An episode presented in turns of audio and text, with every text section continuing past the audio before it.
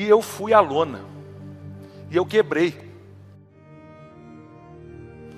E confesso, hoje, com 50 anos, que foi a melhor coisa que aconteceu na minha vida.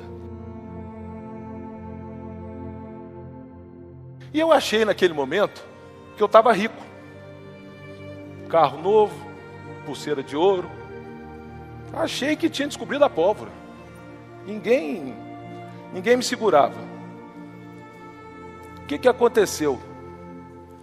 Eu, eu brinco muito que no bolso ou cabe dinheiro ou cabe vaidade. Toda hora que você põe a vaidade no bolso, o dinheiro corre.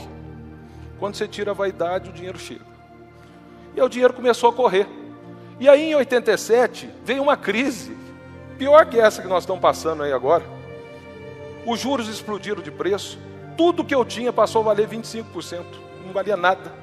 Eu não conseguia vender nada, ninguém comprava mais uma máquina, ninguém comprava nada. E eu fui à lona. E eu quebrei. E confesso, hoje, com 50 anos, que foi a melhor coisa que aconteceu na minha vida. 87, quando eu estava nocauteado, eu conheci a minha esposa. Quando foi em outubro de 87, sabe aquela loja que tinha duas portas, uma já estava fechada? Fim de festa, fim de feira. O telefone, quando tocava, era alguém querendo cobrar, que eu estava devendo. E eu falava, ah, danou-se, né? Agora não tem mais jeito. Me entra uma pessoa chamada Juarez. E o Juarez tinha tido um infarto. Juarez tinha uma granja de 30 mil galinhas. E ele virou para mim e falou: Me compra a granja. Eu falei: Que jeito, Juarez? Eu estou quebrado, você está louco? Ele falou: Não, alugo a granja para você, que eu não tenho mais saúde para trabalhar, e você me compra as galinhas. Eu falei: Opa, parece que agora. E aí eu tinha um caminhão financiado no consórcio Rodobens, tinha um carnê dessa grossura, assim, que eu não contava quantas prestações faltavam para não desanimar. E eu falei: Ó, eu tenho um caminhão, eu tenho um Uno aqui, financiado no Banco Fiat. É, eu te dou isso aí, vamos embora. Ele falou, ele falou, vamos. E a conta que eu fiz não teve business plan, né? Estratégia de negócio. E, aí eu falo, qual que é a conta caipira que eu fiz? Eu falei, olha, a galinha bota todo dia. Se ela bota todo dia, eu vou ter dinheiro todo dia. Tendo dinheiro todo dia, eu vou acalmando os credores todo dia. E foi assim que eu fiz. E eu brinco hoje, hoje a gente tem 11 milhões e meio de galinha. É muita galinha. E eu brinco o seguinte: quando a, a, o, o pessoal hoje fala assim, não, mas ele é pequeno, eu falo, nunca desdenhe de um pequeno. Porque um dia eu fui muito pequeno. Eu era o menor granjeiro da região. Todos achavam que não ia dar certo. E nós tornamos essa potência que nós somos hoje, que eu estou aqui representando 2.200 mantiqueirenses. E aí, eu comecei Agora eu pago as contas, né? Trabalhava dia e noite, vamos e vai. Rogéria me ajudando. Ela ia, ajudava a classificar ovo, ajudava a carregar galinha, aquela confusão, tudo muito pequeno. Um dia, o gerente de um banco, danado, viu? Eu estava devendo esse banco, não tinha dinheiro para pagar. Ele ligou para meu sogro. Ligou, aí cheguei de noite. Minha mulher, eu já tinha ficado noivo, esqueci de contar para vocês. E ela ela chegou, o olho chorando, falou assim: Ó, acabou, não sou mais sua noiva. Tio, você está quebrado, você está devendo, e eu não quero isso para mim, eu não aceito isso, não aceito cobrador na porta de casa. Eu falei: Nossa Senhora. E aí, fui embora para casa. E aí, quando vê, para minha felicidade, quem que chegou lá em casa? Tocou a porta, era a Rogéria. Obrigado, Rogério, daquele dia. Ela chegou lá em casa e falou assim: Olha, não sou mais sua namorada, não sou mais sua noiva, mas sou sua amiga. Levanta dessa cama, eu vou te ajudar a pagar a trabalhar. Não conta comigo como noiva nem namorada, mas eu sou sua amiga. Eu falei, opa. E aí, eu lembro que na época eu não tinha computador. Eu fui numa papelaria, comprei uma caneta Bic vermelha e uma azul. E lá eu comecei a escrever todo mundo que eu devia e eu encontrava os credores. Tinha uns que queriam me bater, outros, queria, outros ficavam quietos, e eu contando minha história, ó, sou granjeiro, estou produzindo ovo, e aí eu fiz uma agenda de credores, e eu ia com eles, ia pedindo ajuda, contando minha história. E assim eu fiz. Eu não tinha estoque de milho. Várias vezes eu dormia sem saber o que, que as 30 mil galinhas ia comer no outro dia. Eu, eu, eu, eu sou muito grato. Eu acho que a gratidão é uma coisa que todo empreendedor tem que carregar no peito. Porque a ingratidão, para mim, é a maior falta de caráter que uma pessoa pode ter. E naquela época não tinha TED, não tinha DOC, a gente precisava, né, era dinheiro ou, ou, ou cheque da agência. E eu precisava cobrir a conta. Falei, hoje danou-se. Encontrei a Rogéria. Falei, Rogéria, hoje deu zebra.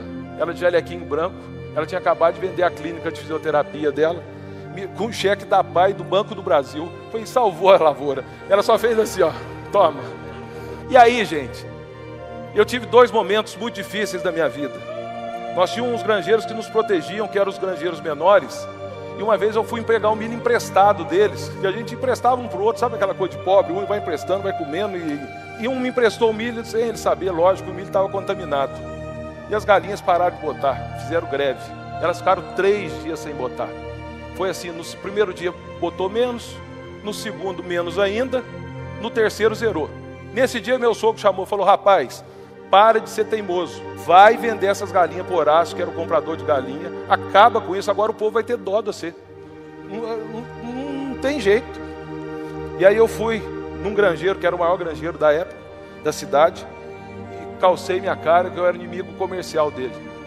Falei assim, Pedrito, me arruma 6 mil quilos de ração pronta, que eu estou com um problema lá na granja, eu preciso ver se, se, é, se é um problema dentro da fábrica e tal. Foi veterinário do Brasil inteiro não descobria. Pedrito me emprestou, as galinhas voltaram a botar, no segundo dia botou mais, no terceiro botou, e Deus foi tão bom, acho que ele estava testando a minha fé, elas foram botando até mais do que elas precisavam ter botado. Então, ao longo de um mês, elas neutralizar aquela perca que dos três dias sem botar.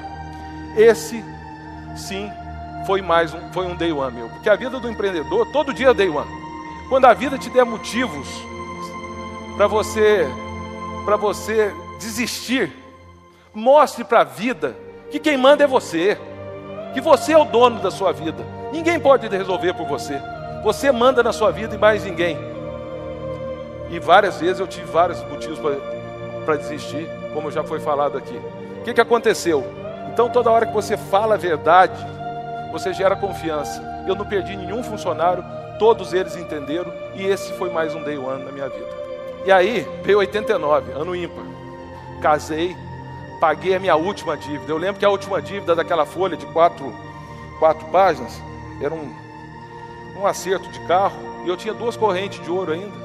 Eu falei, pelo amor de Deus, deixa eu te dar essas correntes de ouro aqui e acabar com isso.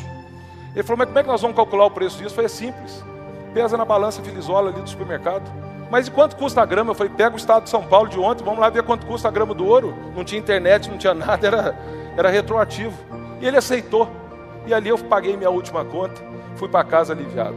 E aí eu comprei um caminhão novo, uma F4000 nova. Comprei o primeiro terreno 15 quilômetros de terra. O dia que eu mais precisava de dinheiro é o dia que mais o caminhão atolava por causa do barro na época da chuva. Mas construí a primeira granja de 70 mil galinhas. E aí eu fazia gaiola de dia para os granjeiros ricos e à noite para mim. Que eu ganhava de dinheiro deles fazendo gaiola, eu fazia para comprava arame para fazer a minha de noite. Aí em 92 eu já tinha uma granja de 70 mil galinhas e eu sonhava com uma granja perto do asfalto. E aí fiz uma granja, beira do asfalto, 30 mil galinhas. E um dia eu chego, porque na parte da manhã eu ficava ajeitando as contas no banco, né? Na parte da tarde eu almoçava e ia para a granja. Quando eu cheguei, eu morava num sobrado. Quem que eu encontro na escada? Rogéria. Lê. Ligaram lá da granja agora que o galpão caiu. Nossa senhora, gente. Eu falei, agora acabou meu sonho. Imagina, beira do asfalto, metido, foi fazer um negócio novo que ninguém faz e ainda caiu. Quando eu cheguei, eu vi que o galpão estava de pé, tinha caído o miolo. E aí nós consertamos de noite, de dia, de noite. Uma semana estava funcionando e ninguém riu de nós. E ali aumentei a produção em 50%, já tinha devolvido a granja do Juarez e precisava de novos clientes. E aí eu conheci um seu Agnaldo, da rede de supermercado Paz Mendonça, do Rio de Janeiro. E vendi um caminhão de ovo para ele muito fácil. E eu e a Rogéria éramos os promotores. A gente começava em Nova Iguaçu, terminava em Alcântara, porque era onde tinha as lojas. Nós éramos as primeiras pessoas que iam arrumar os ovos nossos. Mas aquilo, aí eu comecei, tirei uma carreta num consórcio, comecei a vender para ele hortifruti granjeiro, batata, e o negócio foi crescendo. Só que naquele momento eu estava vendo que todos os ovos estavam numa cesta só, e aquilo não era duradouro. E aí eu falei, deixa eu voltar para onde eu comecei, que é a produção de ovos. E aí foi um grande day one na minha vida, que foi quando eu fui para a Europa e vi que aquela granja de 70 mil galinhas que vocês viram que eu fiz, lá já não existia, fazia 40. Então você vê que era um modelo bem ultrapassado. O galpão suspenso, que para o Brasil era o que tinha de mais moderno, eles estavam desmanchando lá e fazendo as primeiras granjas automatizadas. E aí eu virei para o dono da fábrica, que era na Espanha, em Pamplona, virei para ele e falei assim: Eu não tenho dinheiro para comprar dois, eu só tenho dinheiro para pagar um mas o senhor tem que me mandar dois. Aí ele falou, carta de crédito? Eu falei, não, é confiança, é cheque especial, é um galpão. Senhor, eu, eu pago um, você manda dois. O dia que eu pagar, e tem uma coisa, o dia que eu pagar o segundo, você manda o terceiro. O dia que eu pagar o terceiro, você manda o quarto. E assim fez. Ele foi o maior vendedor de equipamento até poucos anos atrás aqui no Brasil. E aí nós começamos a primeira granja automatizada do país, onde a dona de casa era a primeira pessoa a tocar no ovo que o ovo vinha todo em esteira. Era uma maravilha, vilha, era galpão já de 50 mil galinhas. Tinha uma rede de supermercado no Rio de Janeiro, dos irmãos Cunha, que era Dallas, Rainha e Continente. E eu queria muito, o sonho de qualquer pessoa era vender para essa rede, que era, além de serem pessoas corretas e honestas, eram grandes compradores. E eu, através, querendo chegar em algum deles, e eu consegui chegar no Carlos Cunha, que era dono do Dallas. E aí convidei ele para ir na granja. E ele foi na granja comigo, como cliente. O Carlos sempre foi muito curioso e gostava de conhecer quem os fornecedores dele.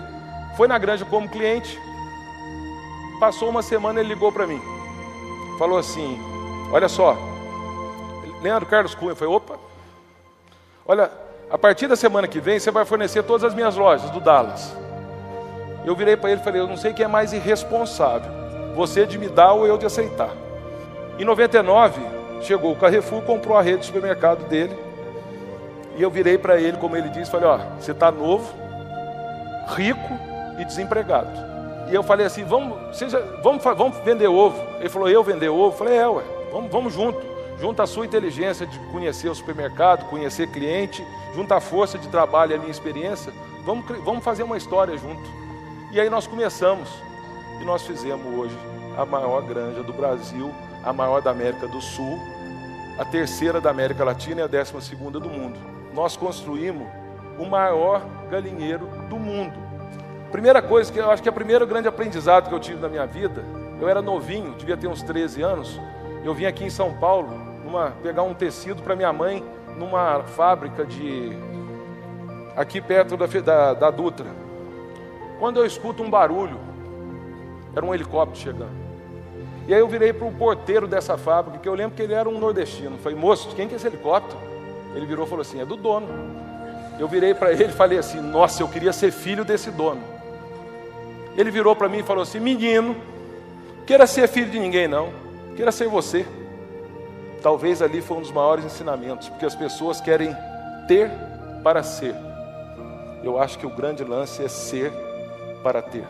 Eu sempre plantei muito trabalho porque para mim o único lugar que o sucesso vem antes do trabalho é no dicionário. Eu sempre tive muita gratidão e sempre fui, tentei ser o mais honesto possível.